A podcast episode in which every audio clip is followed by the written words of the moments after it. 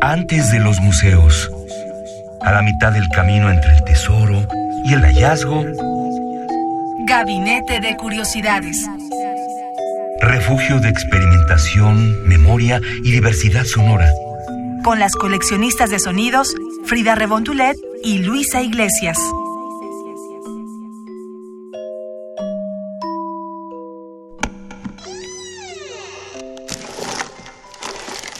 De archivo.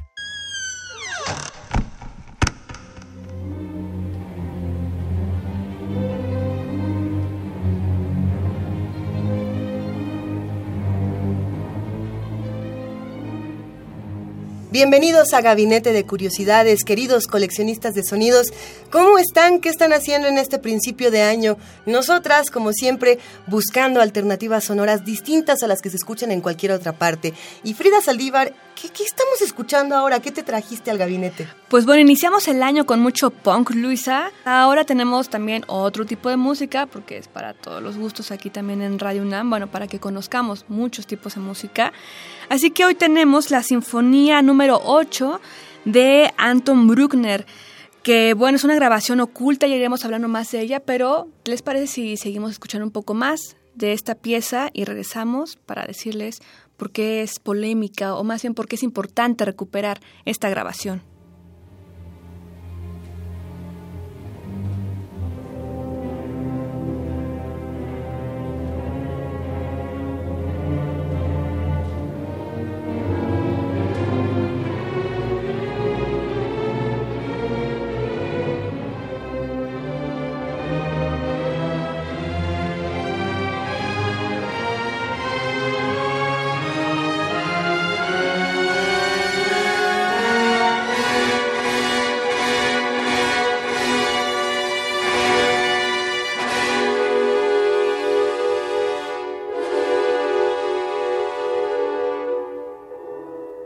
Somos coleccionistas de sonidos. Aquí podríamos entrar, querida Frida, a hablar de Herbert von Karajan. Fue el que dirigió esta pieza de Anton Bruckner, la Sinfonía número 8, en compañía de la Berliner Staatsoper. Podemos hablar más de él ya que él, bueno, aparte de ser este director de la posguerra, y posiblemente de todo el siglo XX, de los más importantes, vendió 30 millones de discos en todo el mundo y realizó más de 900 grabaciones, imagínate. Ay, nada más. Es una, ahora sí que una carrera de toda la vida y bueno, dejó legado. Fue miembro de una familia de la alta burguesía, lo cual le permitió también tener acceso a ser precisamente director de esta orquesta en tiempos de Hitler. Que no, que no es, como bien sabemos, querida Frida, una época fácil para el mundo. Hay un, hay un proceso de reconfiguración política, hay, hay una serie de avances también tecnológicos muy importantes. Eh, tú bien lo decías eh, en diferentes gabinetes de curiosidades. En tiempos de guerra, eh, algo que podemos analizar que siempre crece es la tecnología. Sí, precisamente con las guerras, con los cambios sociales y de siglos también, y bueno, estos como parteaguas en historia donde la tecnología se desarrolla, el Internet, las comunicaciones, nuestros teléfonos, todo Claro. esto es proveniente de, de las guerras, precisamente de ese desarrollo que se hizo para mejorar sus comunicaciones y que bueno, poder espiar al otro. Y, y en este proceso, bueno, podemos encontrar, si bien hay, hay la vertiente de la violencia, que es algo muy complejo, podemos hablar de la, de la parte artística que se deja en, estos procesos. Y, y nos hablabas de esta grabadora muy especial que se, que se fabrica precisamente para, para grabar esta, esta obra. Sí, mira, esta Sinfonía 8 de Bruckner, dirigida, como mencionamos, por Karajan en octubre de 1944, en plena Guerra Mundial, fue en la Ópera del Estado de Berlín. Y bueno, fue realizada en este aparato, en esta grabadora que se llama Magnetophone AEG tipo K7 de alta frecuencia. Lo pueden googlear para que lo busquen y bueno, curiosamente se parece también al logotipo que tenemos aquí en Gabinete de Curiosidades. Y bueno, les comentaba, estas y otras grabaciones de la misma calidad permanecieron ocultas durante muchas décadas y luego de ser confiscadas por los rusos en la toma de, Berlín en el 45, bueno, en 1945, el siglo pasado, entre 1939 y 1944 hubo un par de ingenieros, ellos fueron von Braunmühl y Walter Weber de la RRG, que esto es la radiodifusora del Reich, diseñaron este, este aparato, el magnetofón de alta frecuencia, y es una máquina que permitía muchas grabaciones en cinta magnética de inigualable calidad. ¿Por qué? Porque se puede hacer en estéreo y porque eliminaba casi por completo todos los ruidos que pudieran este, estar en estas cintas de antes, ¿no? Consiguiendo mayor dinámica y también un mayor eh, rango de color en, las, en la música, por así decirlo, ¿no? Uno lo puede notar muy, muy nítido y con más presencia. Bueno, sin duda la grabación es una prueba de ello. ¿Por qué no escuchamos un poco más, Frida? Escuchemos un poco más. Estamos escuchando ahora el tercer movimiento de la Sinfonía número 8 de Anton Bruckner.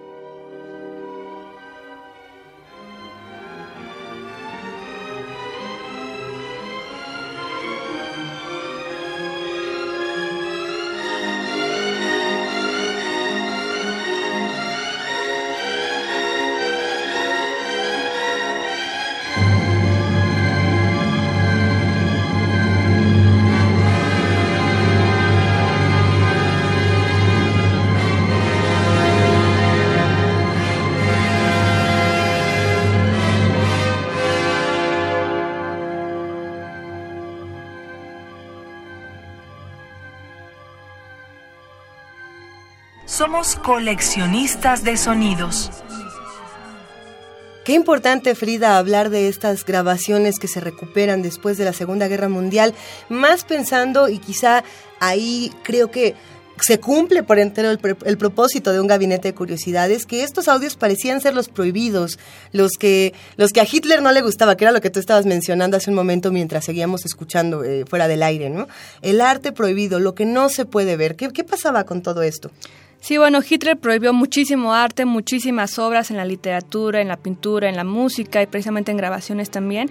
Bueno, esta fue parte de su régimen, pero y ya fueron los rusos los que las prohibieron, pero también Hitler prohibió mucha obra, por ejemplo, el arte degenerado, ¿no? que a nivel mundial actualmente hay muchas exhibiciones de esto mismo y lo pueden también checar en internet para tener más información sobre este tipo de arte degenerado. Pero regresando, por ejemplo, a Berlín, cuando fue ocupada por los aliados, estos se sorprendieron cuando, cuando encontraron las cintas, pues, para empezar, y cuando las escucharon, ya que dijeron, bueno, estos aparatos alemanes ahora sí que rifan. Estos, estos sí rifan. Hay que copiar estos modelos y también promover este tipo de, de, de sistema de grabación, ¿no? Y esto precisamente hizo que las labores de inteligencia para extraer los secretos, por así decirlo, fueran mucho más fáciles, ya que tenían muy buena definición cuando pusieron a reproducir estas cintas. Y bueno, Jack Mullin llevó el invento a los Estados Unidos, él, él fue parte de los aliados que extrajeron esa información y también los ingleses hicieron su reporte de inteligencia, el BIOS 951, sobre el magnetófono. Que bueno, dijeron, este aparato hay que investigarlo, hay que ver cómo lo construyeron y hay que reproducirlo para yo, también yo quiero uno como ese, dijeron. tenerlo ajá, con nosotros. También los rusos, por su parte, no se quedaron atrás, confiscaron todas estas máquinas y las cintas que estaban en su sector y bueno, entre las cuales había valiosas grabaciones realizadas por la orquesta, precisamente la que estamos escuchando, la Statoper, durante la guerra.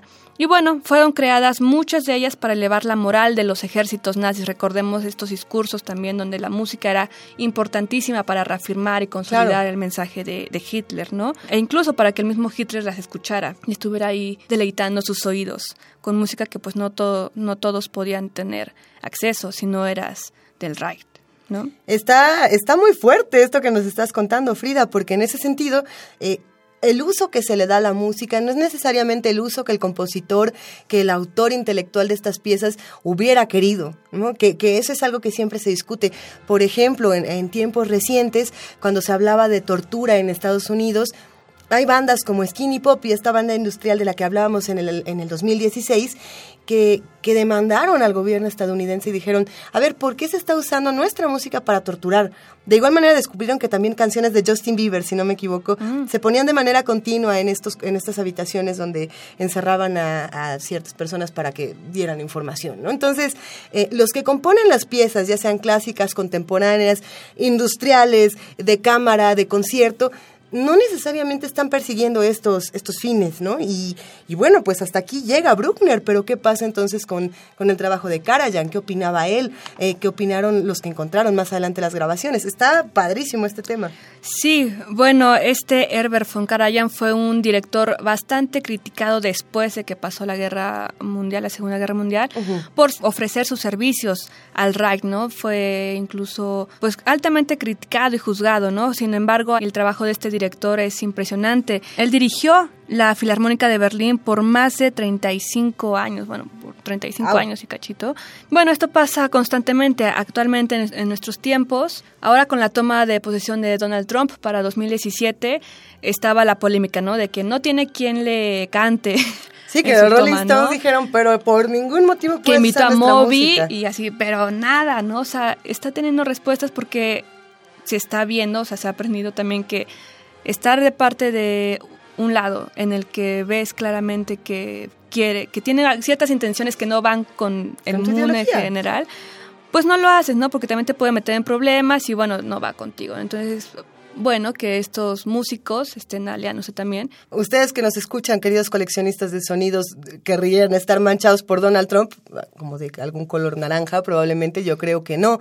Eh, sin embargo, pensar en la historia y poder leer la historia hacia adelante es algo que, que nos toca a todos y es una responsabilidad que nos toca a partir de la, de la parte política, de la parte artística, de la parte intelectual y emocional. Y creo que este gabinete ha estado fenomenal por lo mismo. ¿Con, con qué vamos a cerrar el día de hoy? Pues terminamos de escuchar este tercer movimiento de la Sinfonía número 8 de Anton Bruckner. Y también les queremos mencionar, o sea, actualmente tenemos la oportunidad de hacer un cambio, de hacer cosas, de trabajar por un 2017 mejor y por un futuro mejor, ya que en muchas épocas como en la URSS, por ejemplo, muchos compositores fueron obligados a trabajar también para, para este servicio de la nación, ¿no? Si tu música no sonaba popular, a lo que la gente pudiera sentir como nación, te vetaban, te exiliaban y entonces el compositor, el artista, el trabajador decía, bueno, tengo que ofrecer mi trabajo al servicio de la nación, me voy a convertir en una máquina que hace lo que me están diciendo o voy a hacer mi trabajo. Muchos optaron por el exilio, por nunca regresar a su país, otros tuvieron que aceptarlo, trabajar, después pedir perdón y continuar con su labor. Así que creo que es un momento en el que al menos de forma fáctica podemos hacer algo, ya si después nos censuran será otro show. ya vemos. ya vemos, pero no nos están obligando a nada. Podemos cambiar las cosas cada quien en su pequeño mundo para crear un mejor mundo. Qué bonita reflexión, querida Frida Saldívar. Nosotras nos despedimos por ahora escuchando a Bruckner, escuchando a Karajan. Cuéntenos qué están escuchando ustedes y cómo vamos a enriquecer este gabinete de curiosidades, querida Frida. Afinen sus oídos y les deseamos una excelente escucha.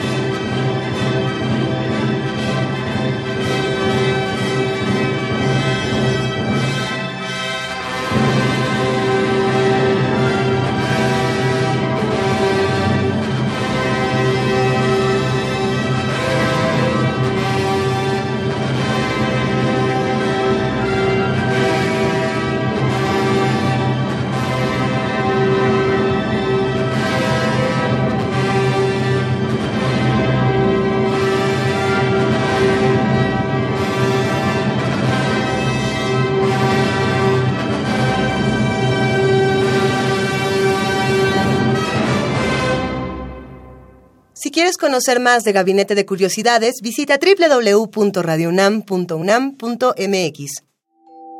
Radio UNAM presentó Gabinete de Curiosidades refugio de experimentación, memoria y diversidad sonora. Dispara tu curiosidad en la próxima emisión.